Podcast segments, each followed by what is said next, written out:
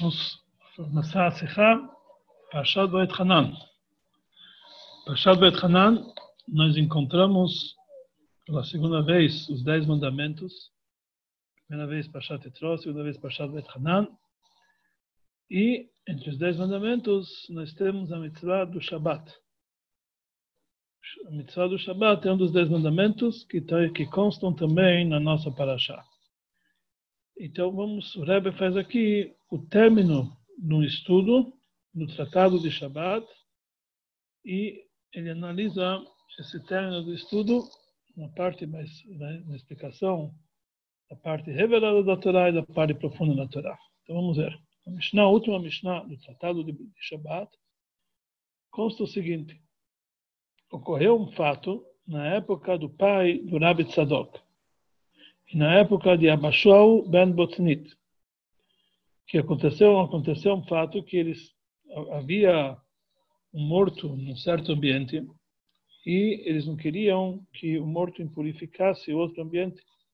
Existe essa lei que se entre o ambiente onde se encontra o morto e outro ambiente existe um orifício maior de 8 centímetros por 8 centímetros, ou seja, um tefach por um tefach, a impureza passa de um ambiente para o outro. Então, o que, que aconteceu? Tinha lá, entre um ambiente e outro, tinha lá um morto num dos, num dos, num dos ambientes, e tinha eh, uma janela que era feita chamaor, tipo para iluminar, uma luminária. Então, para não passar impureza, eles tamparam aquela janela com um pote chamado tafiach, um pote de barro. E depois eles amarraram um utensílio de barro chamado mekeidá com um é, com um geme, geme é um tipo de um cipó, e eles queriam com isso medir se o furo que tinha na bacia que, que se encontrava entre esses dois ambientes tinha ou não o tamanho de um tefach por um tefach, 8 centímetros por 8 centímetros. Ou seja, fizeram três coisas. Tamparam a janela, com um, um utensílio de barro chamado tafiach, eh, amarraram um outro utensílio para que ele através com, um cipó e através disso eles mediram para saber se o furo da bacia que se encontrava como tampão entre os dois quartos tinha maior do que um tefach por um tefach para saber se a impureza passou de um ambiente para outro. Das palavras dele, fala para nós a Mishnah, nós aprendemos que em Shabbat podemos fechar pokekim, fechar uma janela com um objeto, modedim, podemos medir, vekoshrim, podemos amarrar no Shabbat. Apesar que essas três coisas são proibidas no Shabbat, a pessoa não pode fechar uma janela de uma forma fixa, que é considerado como se estivesse construindo. Ele não pode medir em Shabbat, que é uma proibição de ordem rabínica, que a pessoa não pode medir, que isso é chamado uma sechol, um ato de, de, de, dia de semana. A pessoa não pode amarrar no Shabat, que é um dos 39 trabalhos proibidos no Shabat. Mas aqui estava se tratando que eles amarraram de uma forma temporária, que é proibido somente de ordem, de ordem rabínica, mas também é proibido. Mesmo assim, naquele caso foi permitido. Ou seja, que em Shabat a pessoa pode fechar uma janela com um utensílio, medir e amarrar um nó que não é duradouro, por um fato especial que aconteceu, que era para aquela mitzvah, para medir se realmente passou impureza para o outro quarto. Na Gemara, ela explica que apenas ah, isso que é permitido medir no Shabbat, apenas uma medida de mitzvah.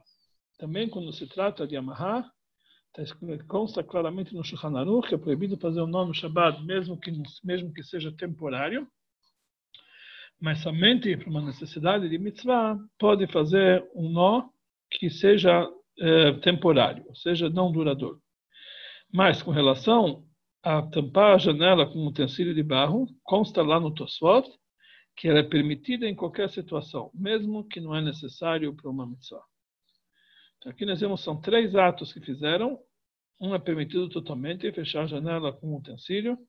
Os outros dois são proibidos de ordem rabínica, mas no assunto de mitzvah foi permitido. Medir é permitido para um assunto de mitzvah e amarrar de uma forma temporária também para um assunto de mitzvah foi permitido.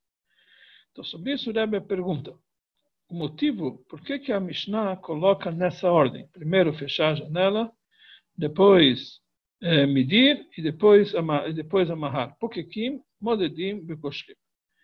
Então, explicação simples, porque assim aconteceu, assim ocorreu. No, no início, eles fecharam a janela, Pokekim, fecharam a janela com um utensílio, depois eles amarraram e depois eles mediram.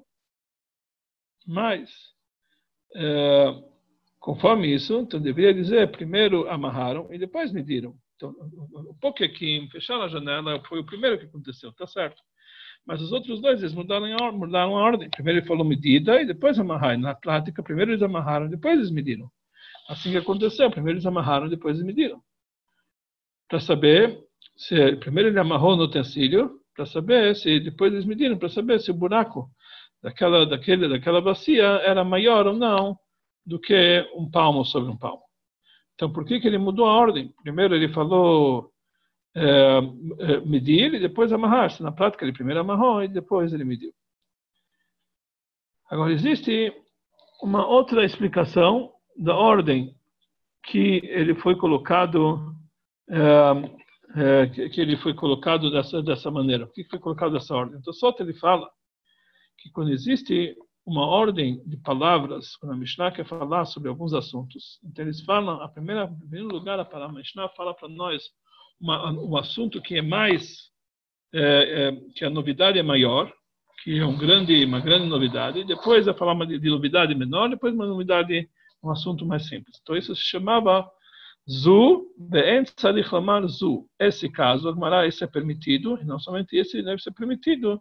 E não precisa nem dizer que o outro caso é permitido, que é mais simples, e não precisa nem dizer que o terceiro é permitido, que é mais simples ainda. Então, ele foi colocado em ordem de, eh, de gravidade. O primeiro é mais grave, o segundo é menos grave, o terceiro é menos grave. Então, mesmo assim, os três foram permitidos. O primeiro foi permitido, não precisa nem dizer o segundo, assim por diante, o terceiro. Então, por isso, primeiro ele fala pokekin, que fechar uma janela com um utensílio é algo que parece mais grave, uma novidade maior que é permitido.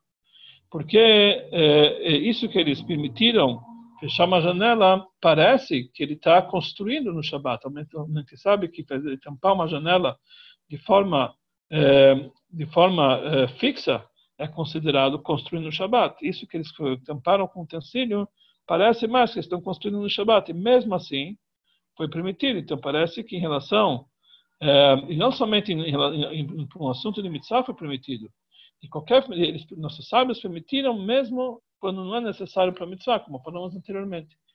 Ou seja, se fosse apenas para uma mitzvah, eles não iam permitir tampar uma janela. Eles tamparam, eles permitiram de qualquer forma, já que eles estão tampando com um utensílio que não é considerado fixo para ficar lá, então é algo temporário. Então eles permitiram fechar a janela com um utensílio, não é considerado como uma construção. Então, mas isso parece uma novidade maior, que mesmo algo que parece que eles estão acrescentando à construção é permitido no Shabat. Então, esse é o primeiro assunto que eles levaram, que parece é mais rigoroso. Então, por isso nós entendemos por que, que a Mishnah começa dizendo que fecha a janela. Que é o maior reduz, maior, uma novidade maior. Mas depois, por que, que eles falaram é, primeiro medir e depois amarrar? Afinal de contas, parece que medir é menos é menos grave do que amarrar. Então, então, conforme essa regra que nós falamos que mais grave, mais rigoroso tem que ser primeiro. Então, primeiro tem que ser amarrar e depois medir. Por quê? É, o motivo, é, na verdade, o motivo que não podemos dizer que ele mediram, que medir vem antes de amarrar, porque os dois eles têm a mesma novidade.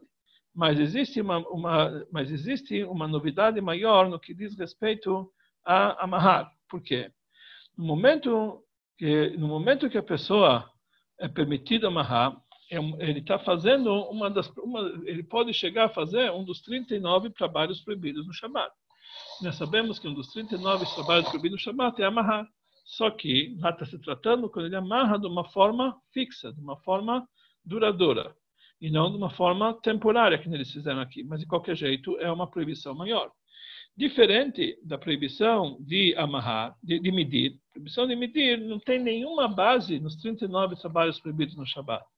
Então, o, é, o motivo que é proibido, é medir, é, é, medir no Shabat, que parece um ato que se faz corriqueiro de dia de semana, é um desrespeito para o Shabat, mas não está ligado diretamente a um trabalho. Então, qual é a maior novidade? A maior novidade é que é permitido amarrar e depois que é permitido medir, que medir é uma proibição menos grave, porque realmente é uma proibição rabínica que ela não tem uma base nos trabalhos proibidos no Shabat. Então a ordem devia ser em forma dos dois jeitos. Se foi a ordem do, de como foram feitos os atos, primeiro tem que ser fechar a janela e depois amarrar e depois medir. E também na ordem de gravidade tinha que ser essa mesma ordem. Primeiro fechar a janela, que mesmo que parece que estão construídas é permitido. Depois amarrar, que parece um dos 39 trabalhos do Shabat. E depois medir, que não faz parte dos trabalhos. Isso é uma proibição rabínica. Então, é, deveríamos então, é, então, por, então, por que, que realmente nós fazemos, a Mishnah fala nessa ordem? Primeiro, Pokekim, primeiro fechamos a janela depois modedim, depois medimos, e depois coxim, depois amarramos. Está tudo tá fora de ordem. Está fora de ordem. Então, para entender isso, o Rebbe antecipa com esse, na verdade, a Mishnah do final do Talmud, do final do Tratado de Shabbat. Então, para explicar isso aqui, o Rebbe antecipa a explicação da Mishnah do começo do Tratado de Shabbat, a primeira Mishnah de Shabbat. Existe uma regra que quando nós terminamos um tratado, nós devemos tentar conectar o final dele com o começo. Como está escrito, Naus Chilatam Sofam. O final se liga com o início. Então vamos ver a primeira Mishnah no Tratado do Shabbat. A Mishnah começa falando sobre a proibição de carregar um objeto de fora de uma, de uma propriedade particular para uma propriedade pública e vice-versa. Uma propriedade pública é, para uma propriedade é, particular. Lá a Mishnah nos diz que a proibição da Torá de transportar um objeto de propriedade pública para um particular ou vice-versa é somente quando você faz o chamado Akira e Anahá, ou seja, você tira do primeiro lugar, não, basta apenas pegar uma, uma coisa que já está na tua mão e levar para dentro, isso não faz uma proibição. Tem que tirar o objeto de um lugar que já está lá, que ele se encontra lá, Akira, ou seja, tirado da propriedade pública, e colocar esse objeto na propriedade particular, ou tirar da propriedade particular e colocar no lugar público. Existem várias leis sobre esse Akira e ou seja, o objeto tem que estar parado sobre um, um, um, local que tem pelo menos 32 por 32 centímetros, e lá você tira esse objeto e, e, e transporta para o outro lado e coloca, apoia ele no outro lugar. Isso nós aprendemos na primeira Mishnah. Se a pessoa não fez um dos dois atos, como a Mishnah nos diz, por exemplo, a pessoa estava com a mão esticada, tá lá está falando de um pobre, que ele estava na rua, esticou a mão para dentro, e o dono da casa colocou comida na mão dele e ele tirou para fora, quer dizer, ele não tirou do, da propriedade particular, o dono da casa que colocou na mão dele, ele apenas tirou para fora, ele está isento da proibição da Torá, está isento do castigo, apesar que ele fez uma proibição de ordem rabínica, mas ele está isento da proibição Torá, porque ele só fez meio trabalho, ele apenas apoiou no lugar público, mas ele não retirou de um apoio no lugar particular, alguém colocou na mão dele. Então, essa é a primeira Mishnah do Tratado de Shabat. Agora, nós sabemos o seguinte, existem vários vários eh, trabalhos que são proibidos no Shabat, que eles têm uma quantia mínima para que você seja punido no Shabat. O mínimo, mesmo fazendo o mínimo possível, já é proibido da ordem rabínica. Mas para que você seja punido pela Torá, tem que ter uma quantia mínima. Por exemplo, a pessoa que escreve no Shabat uma letra, ele não recebe punição, somente duas letras. Porque, porque a, a, a medida mínima que a Torá colocou nessa proibição são duas letras. E se a pessoa escreveu uma letra só, ele fez uma proibição de Oraita, da Torá ou de ordem rabínica. Então existe uma discussão por isso, mas no final, a conclusão na Alaha é que Hatsi Shiur, Asur na Torá, metade de uma quantia, a pessoa fez um trabalho, mas somente metade da quantia é proibido pela Torá. Ele não recebe a punição, mas ele também é proibido pela Torá. Por quê? Porque se nós suspeitamos que uma pessoa escreveu uma Torá, falou, se a pessoa escreveu uma letra, ele escrever mais uma letra, ele vai fazer a transgressão de uma punição. Então, mesmo uma letra já é proibido, porque ele pode chegar a fazer a proibição maior. Então, isso é uma proibição da Torá.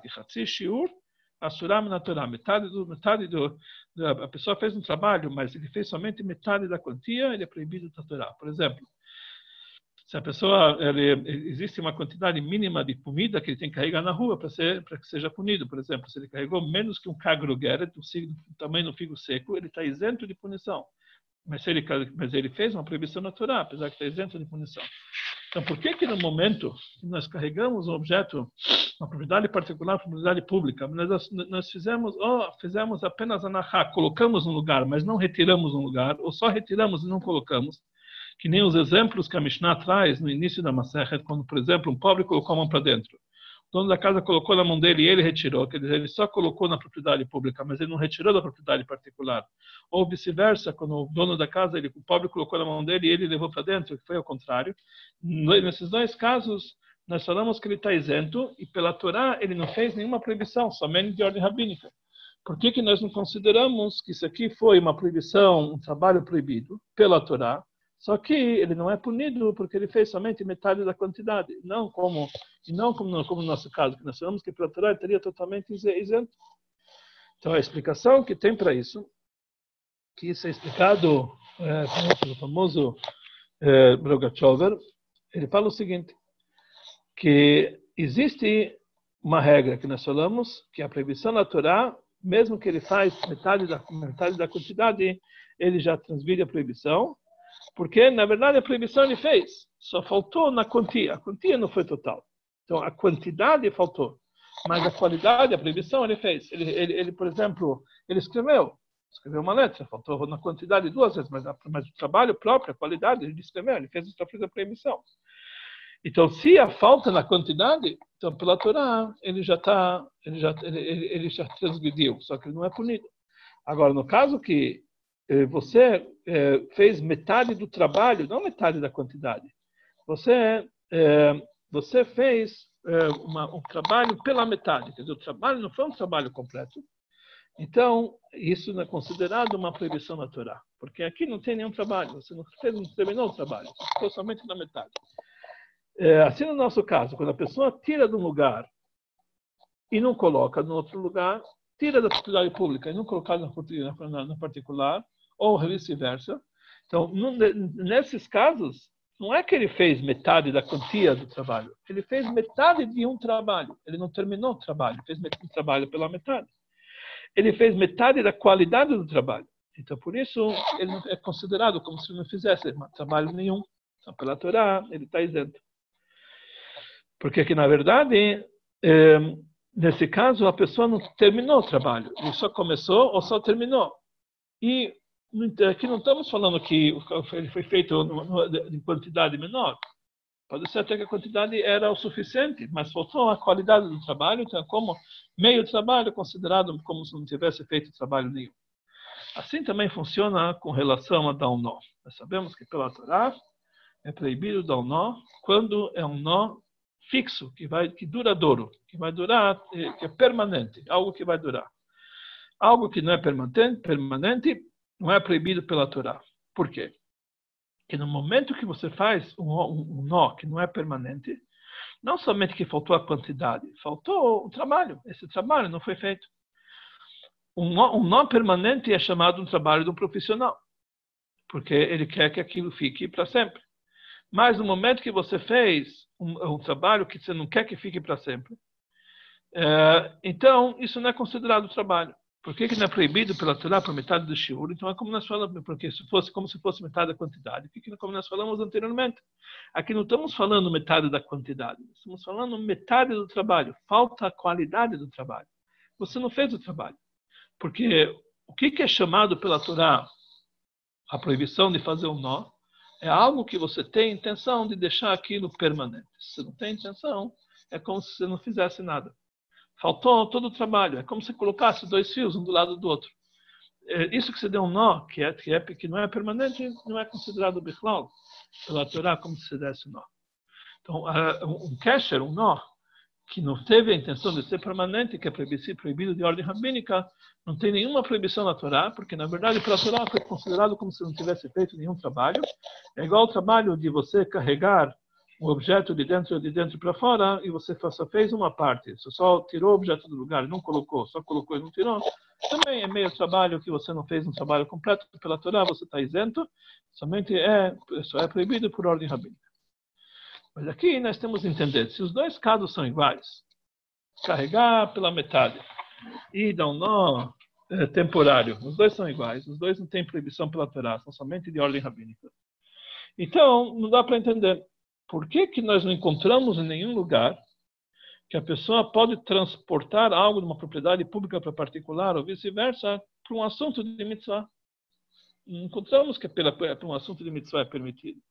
Pelo contrário, os comentaristas da primeira Mishnah do Talmud de Shabbat, eles explicam por que, que o Talmud dá um exemplo da proibição de carregar no Shabbat de forma de ordem rabínica de um pobre para um rico.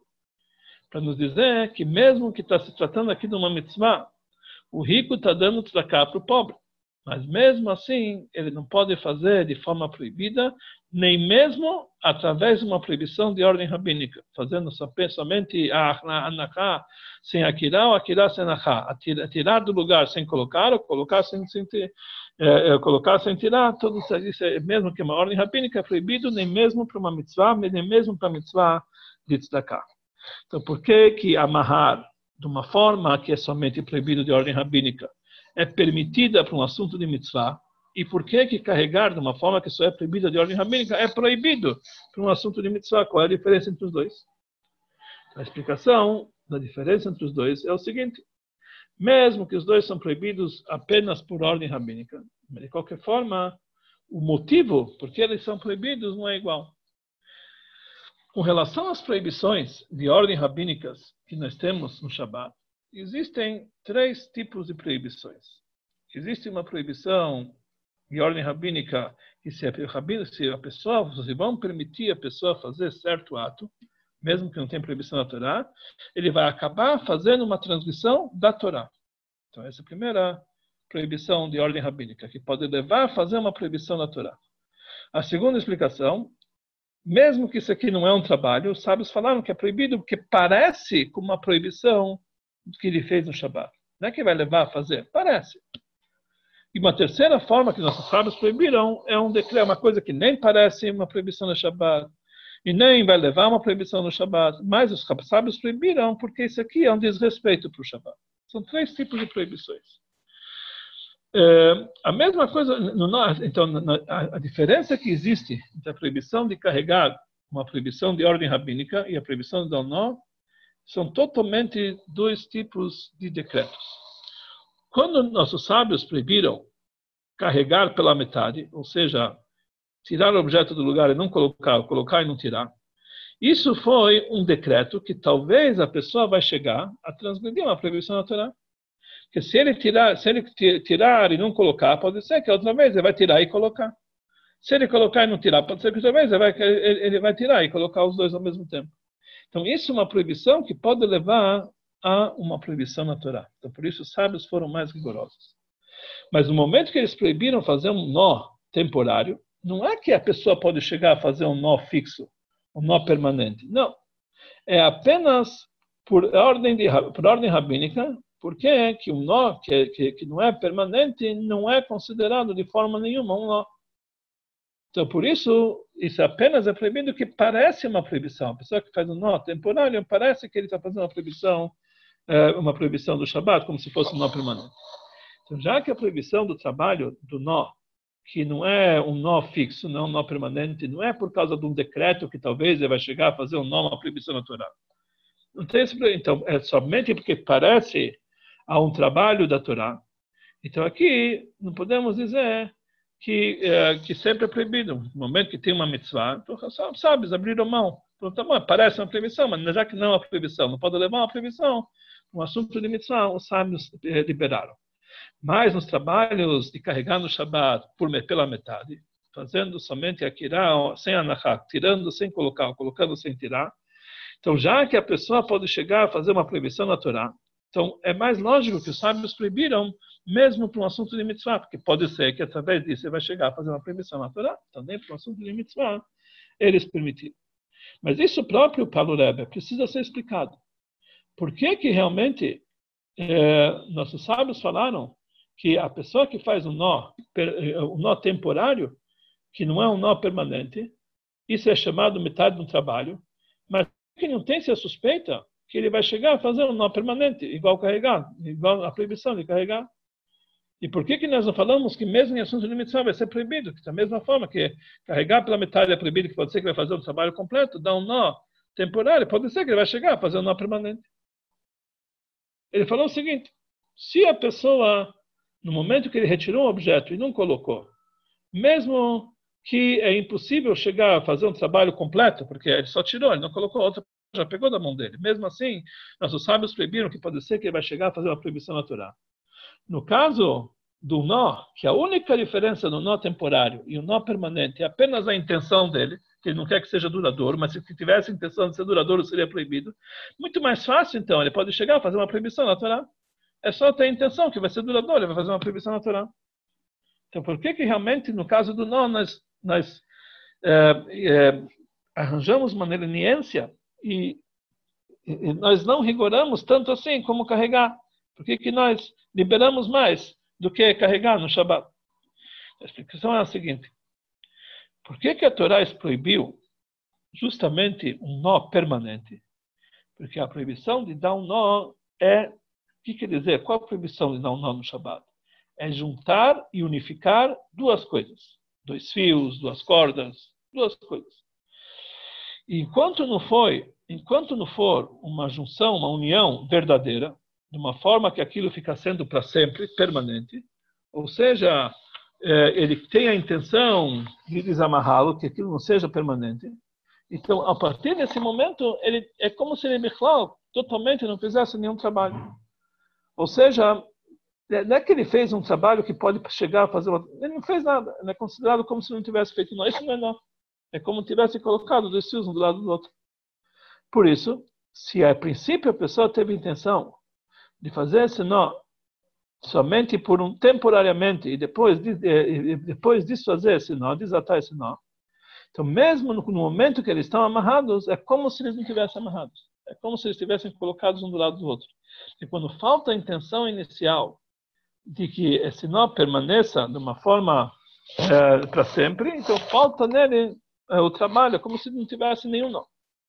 Aqui nós vamos entender que se não tivesse a intenção que esse, que esse nó vai ser algo duradouro, não é que falta parte do trabalho, parte da, do, do, do, trabalho completo. Não. Falta totalmente o trabalho, como se não tivesse feito nenhum trabalho. Porque esses fios não estão, não estão amarrados, já que a intenção não é ficar, não é ficar para sempre, é como se não tivesse amarrado. E apenas ele juntou dois fios, um do lado do outro. Já que isso aqui não é nem parte de um trabalho que a Torá proibiu. Por isso, no caso de mitzvah, nossos sábios não, não, proibiram, porque eles não têm a suspeita que talvez ele vai chegar e vai fazer uma proibição na Torá, que um caso com esse é como se não tivesse feito nenhuma proibição. É apenas uma proibição de ordem ramínica. Agora nós vamos entender o motivo, que mesmo que, mesmo que os nossos sábios proibiram fazer esse nó é, temporariamente, é apenas porque ele parece com o trabalho da Torá, parece um nó que ele está fazendo de uma forma permanente. Mas não é que isso aqui vai levar a fazer um trabalho. Já que isso aqui é, não é um motivo que vai te levar a fazer um nó, não é, é um motivo que vai chegar a fazer uma proibição natural, então nossos sábios liberaram no caso de mitzvah. Diferente o trabalho da pessoa carregar de uma forma que ele faz apenas, ele tirou do lugar, não colocou, ou colocou e não, não tirou, akirá sem anachá, anachá sem, sem akirá. O conceito do trabalho da Torá é que você tirou um objeto da propriedade pública da propriedade particular. O transporte entre si, esse foi o trabalho. Só que tem detalhes, tem que tirar de um lugar e colocar. Mas o próprio trabalho é o transporte, que você fez de um lugar para o outro. É, então, mesmo que falta detalhes, detalhes do trabalho, mas mesmo assim, o próprio trabalho foi um objeto que estava numa propriedade pública foi para uma propriedade particular. Está certo que faltou detalhes do trabalho, mas, mas o trabalho foi feito de uma forma assim. Então, quando os nossos sábios chegaram a entender que isso pode levar a pessoa a fazer um trabalho completo, porque ele já fez o trabalho, só faltou detalhes, pode levar a fazer um trabalho completo. E por isso eles proibiram até mesmo, já que isso pode levar a pessoa a fazer uma proibição natural, por esse motivo, eles falaram que mesmo que é necessário para uma mitzvah, é proibido que a pessoa vai chegar a fazer um trabalho da Torá, que por isso realmente eles não permitiram nem no caso do mitzvah. Então são dois casos separados. Um nó temporariamente não é considerado nenhum trabalho. Um transporte parcial é transporte, só que faltou os detalhes que fazem ele é, considerar um trabalho completo.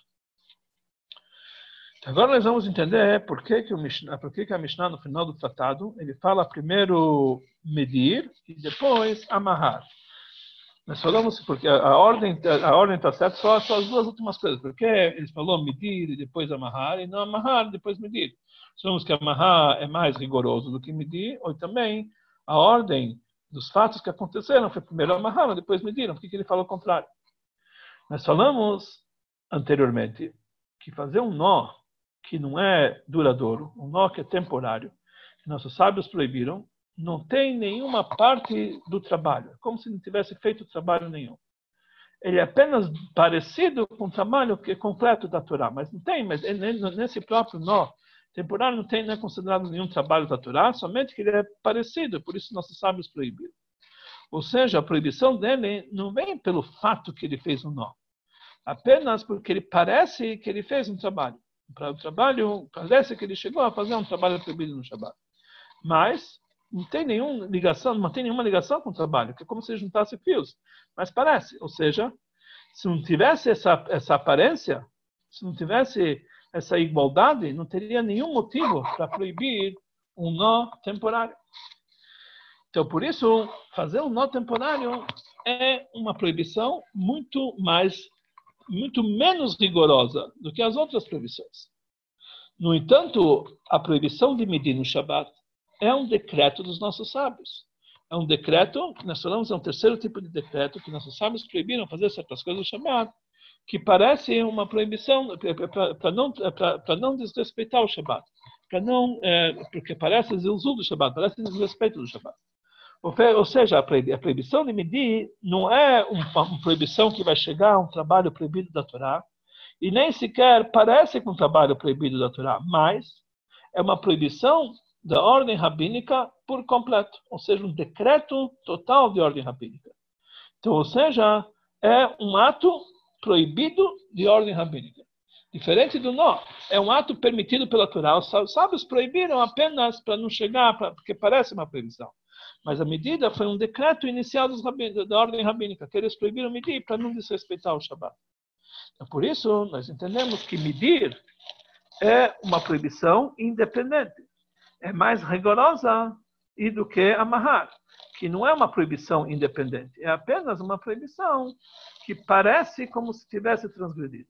Então, por isso, quando a Mishnah veio dizer para nós sobre qual que eles permitiram por causa de uma mitzvah, então, é mais, é, é, é um reduto maior, uma novidade maior dizer que eles permitiram medir, que é um decreto total rabínico, do que porque eles permitiram amarrar. Porque amarrar, de uma forma temporária, é só uma proibição que parece contra a proibição, mas ela por si só não é proibida. Então, agora nós entendemos por que eles falaram nessa ordem, conforme falou o Tosfot, que os mais rigorosos vêm primeiro, fechar, permitiram fechar janelas que parecem como se tivesse construído, no Shabat, ou parece que pode levar a construir no Shabat, uma proibição maior. Depois, medir, que é uma proibição de ordem rabínica, um decreto que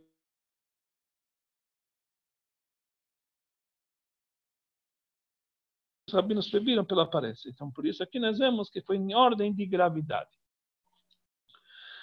Isso é a explicação conforme a parte revelada da Torá. Agora o Rebbe vai explicar conforme a parte profunda da Torá, conforme a Hassidut. O Rebbe fala o seguinte: a ordem que a Mishnah nos diz, que modedin vekoshrin, fechamos a janela, medimos e depois amarramos, por que, que ele falou essa ordem? Então vamos explicar o que, que significa, uh, por que, que ele usa essa linguagem pokekin. Pokekin quer dizer que pode ser pokekin que fechamos a janela. Ele não escreve que se aconteceu que precisou fechar a janela, fechamos. Ou então, se pode fechar. Porque quem quer dizer que fechamos? Parece que é uma coisa que deve ser feita. E não uma coisa que, se for feito, está bom. É, é alguma coisa que parece que obrigatoriamente tem que ser feita na linguagem dos sábios. Não está escrito mutar lipkok, é permitido fechar. Quem quer dizer que deve se fechar. Assim nós entendemos. Aqui nós, aqui nós entendemos que aqui tem uma indicação que algo que nós precisamos fazer todo Shabat, pokekim, fechar as janelas. O que quer dizer isso? Foi explicado em outro lugar, foi explicado em Hassanut em vários lugares, tem outro lugar no Sechot, anteriormente que o Rebbe explicou sobre isso. Por quê? Conforme as explicações mais profundas, né, a explicação da Hassidut, Por que, que o Tratado de Shabat começa justamente com a proibição de carregar, transportar objetos de propriedade pública e particular, que na ordem das 39 trabalhos é a última? Por que, que então a, a, o Tratado de Shabat começa com essa, com essa proibição? Ele fala o seguinte, que espiritualmente a proibição de carregar no Shabat é um assunto geral que, tá, que tem uma ligação com todas as proibições do Shabat. Através que a pessoa faz um trabalho proibido no Shabat, o que, que ele está fazendo? Ele está tirando algo da propriedade particular, quer dizer, está fazendo o mundo pertence a Deus, só Deus. Só existe Deus nome do Vador, não existe nada além de Deus. E esse é o motivo que nós devemos descansar no Shabat, porque todos os trabalhos estão ligados com o mundo material. No Shabat nós sentimos a presença divina.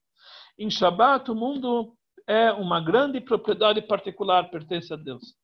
No momento que nós fazemos uma transgressão no Shabat, nós estamos dizendo que esse mundo tem, tem propriedade de outros, não somente de Deus, uma propriedade pública. Então nós estamos carregando, transportando uma propriedade pública para uma propriedade particular, para uma propriedade pública.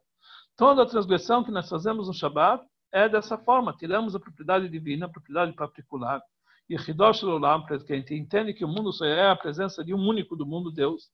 Nós fazemos uma propriedade pública, um mundo que é ture de prude, montanhas independentes, ou seja, o mundo das clipot. Nós tiramos a, nós tiramos a santidade do Shabat, da santidade do Shabat, que chamamos propriedade particular, para a propriedade das forças negativas, que é propriedade pública, que eles acreditam que eles são independentes e separados de Deus. E por isso, a primeira Mishnah do Tratado de Shabat fala da proibição de carregar, de transportar no Shabat, de uma propriedade particular para propriedade pública e vice-versa, que isso, na verdade, é a introdução de todas as leis do Shabat.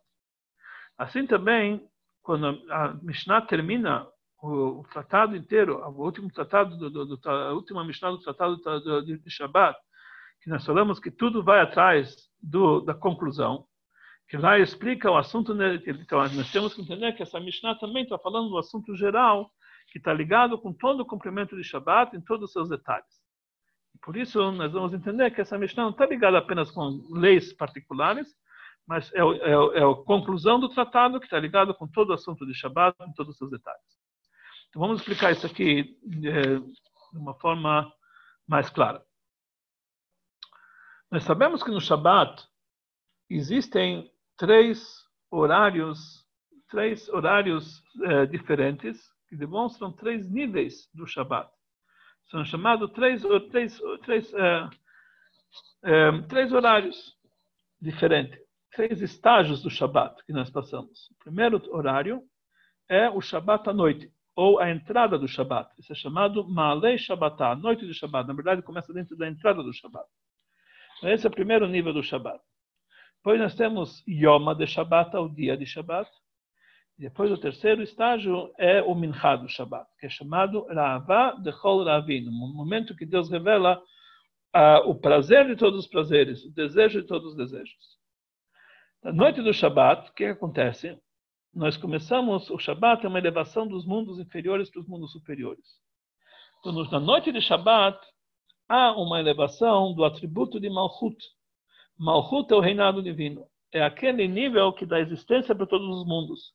É o nível divino que se rebaixa e dá vida para os mundos. O nível mais baixo do mundo de Atzilut, Malchut. Quando chega na noite do Shabat, Malchut se eleva, em vez de, transmitir, transmitir sua vida para os mundos inferiores, Briá, Yetzirá, Siá, o mundo da criação, da formação e da ação, ela se leva para a sua fonte, que é o mundo da emanação, o mundo de Atzilut. Isso é o que acontece na noite do Shabat. Porque no dia da semana, Malchut, ela desce, faz o trabalho contrário, ela desce para os mundos inferiores, porque ela tem que se, uh, uh, se revestir nesses mundos para elevar as faíscas divinas que estão por lá perdidas. E elevar o mundo para a santidade. É um trabalho de, de se rebaixar a semana inteira, o nível de Malchut, que é o reinado divino, que na verdade é a presença da Ashkinah, a presença da divindade em que ela se reveste nesse mundo para elevar as faíscas divinas. Como está escrito nos livros, eh, como está escrito isso aqui no Zohar, que sobre esse nível de Malchut está falando Raglea Yordot Huli, que os pés de Malchut descem para o lugar da morte, Deus nos livre. Quer dizer, Malchut se reveste nos mundos para elevar e separar o lado negativo do lado positivo para poder levar o lugar do, no lado positivo. Isso é a semana do atributo de Mahud durante os seis dias da semana. Quando chega na noite de Shabbat, Malchut ela volta para as alturas, ela, ela se eleva para o mundo de Atzilut. E já que os mundos recebem sua vitalidade apenas atributo de Malchut. Então aí, nesse momento que Malchut volta para o mundo de Atzilut, então essa, é, esse nível de Atzilut, essa emanação de Atzilut, ilumina também os mundos inferiores, Briah e Tziraciá, que eles recebem sua vitalidade de Malchut. Isso acontece na entrada do Shabat. Depois, no dia de Shabat, é revelado um nível superior. É um nível que está acima de Malchut. Ze'er Ampin, que são seis, as seis midot, os seis atributos divinos, que podemos chamar isso aqui, midot, são as medidas emocionais divinas. Isso se revela no dia de Shabbat. Ze'er Ampin, os seis atributos de Chesed até Yesod, eles se iluminam no Shabbat, porque aí Malchut sobe, aí chegamos ao nível de Ze'er Ampin ou seja, que são as midot de Atzilut, os atributos de Atzilut e os atributos emocionais, ligado mais com a parte emocional. Depois, no momento da sede, na tarde do Shabat, que é chamado Ravad Ravino, prazer dos prazeres, os desejos dos desejos, aí a revelação do nível superior, acima de Zeir Ampin e Malchut, acima das seis midot e acima de Malchut. Ou seja, lá tem a unificação de Zeir Ampin e Malchut, é um nível que está acima deles, que une os seis atributos emocionais com o nível de Malchut do reinado divino e passa a ser uma coisa só. O nível que está acima dos dois e une os outros. Por isso, na oração de Arvit, como está ligado com a elevação do atributo de Malchut, o atributo de Malchut ele é chamado nas, nas, pela linguagem cabalística de Nukvetá, feminino, lado aspecto feminino. Por isso, na oração de Arvit, nós falamos sobre Shabbat, Veianuhu ba. Vamos descansar nela, no Shabbat, no feminino. Estamos falando do Shabbat no nível de Malchut, que é chamado feminino.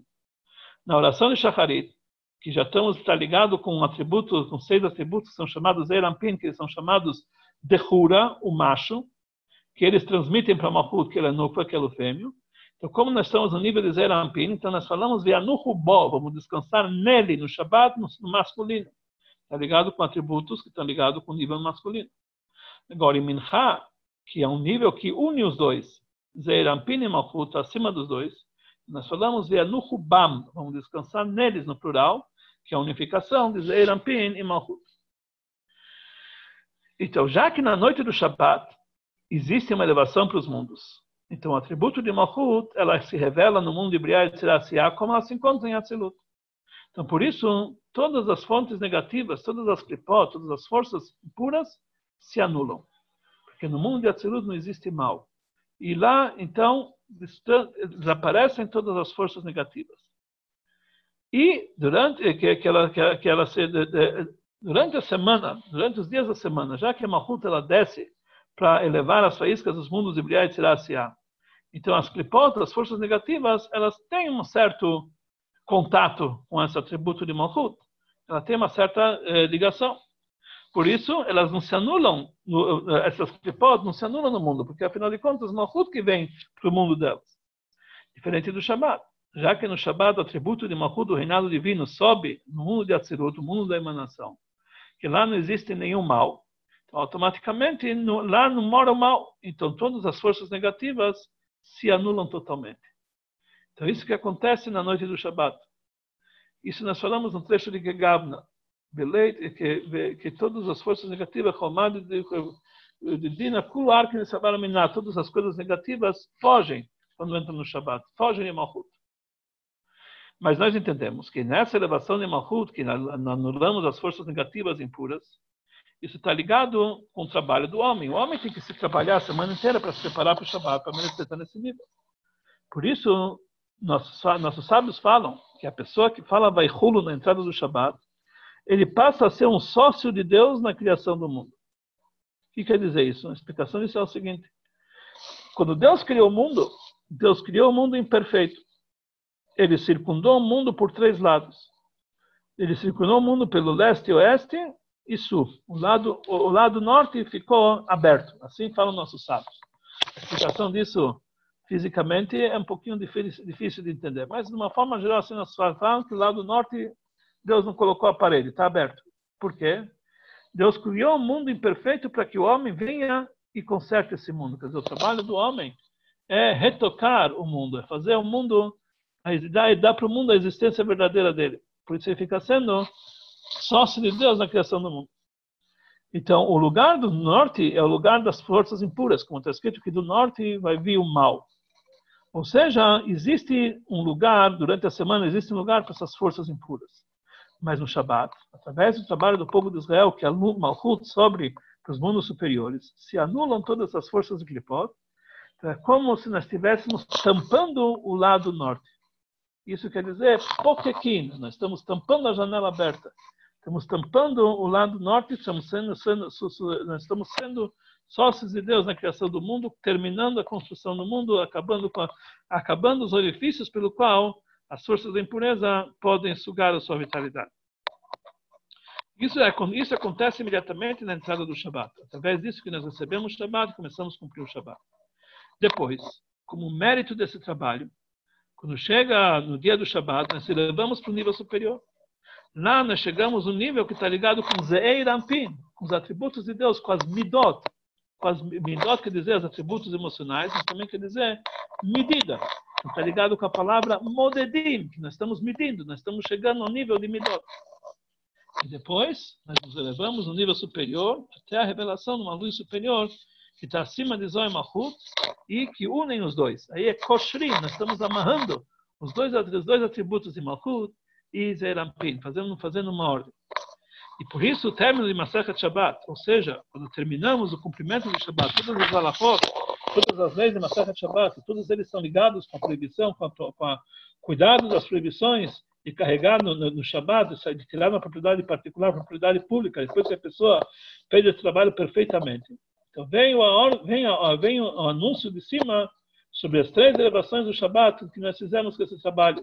E isso está ligado nos três assuntos que termina a Mishnah, Pokekin, Modedin e Koshin. Fechamos a janela, medimos e amarramos. A noite do Shabbat, o trabalho da elevação de Malchut, é para acabar com as forças negativas e através disso nós fechamos a janela do, do norte, Pokekim, fechamos a janela, tampamos, terminamos a obra divina. Depois chegamos à revelação das midot de Atzilut, dos atributos de Atzilut, que são chamadas medidas de Atzilut, modedim, medimos, a linguagem de medida, como nós falamos, quando nossos sábios falam sobre a medida, memidá, shadá, moded, modedim, no comportamento que a pessoa faz, assim fazem com ele, ele usa a linguagem midá, medida. Quer dizer, os atributos estão ligados com medida. Depois nós chegamos a um nível que amarramos, ou seja, temos uma elevação, um nível elevado que amarra esses dois conceitos de Zeir Ampin e Atzilut, de, Zeir Ampin e Malchut, do, dos, dos, atributos de, emocionais de Malchut, e faz isso Koshim, amarramos os dois. Através, disso, nós amarramos todos os mundos, que eles ficam sendo uma propriedade particular para a presença divina, amarramos o mundo com Deus. Dessa, forma, nós amarramos o mundo e fazemos que o mundo inteiro seja conectado com Deus. Aqui nós vemos que, através disso, nós fazemos o verdadeiro Kesher, a união, que seja realmente conectamos Deus com o mundo e mundo com Deus, e isso é a recompensa final do Shabat, quando chegamos ao máximo da união de Deus com seu mundo.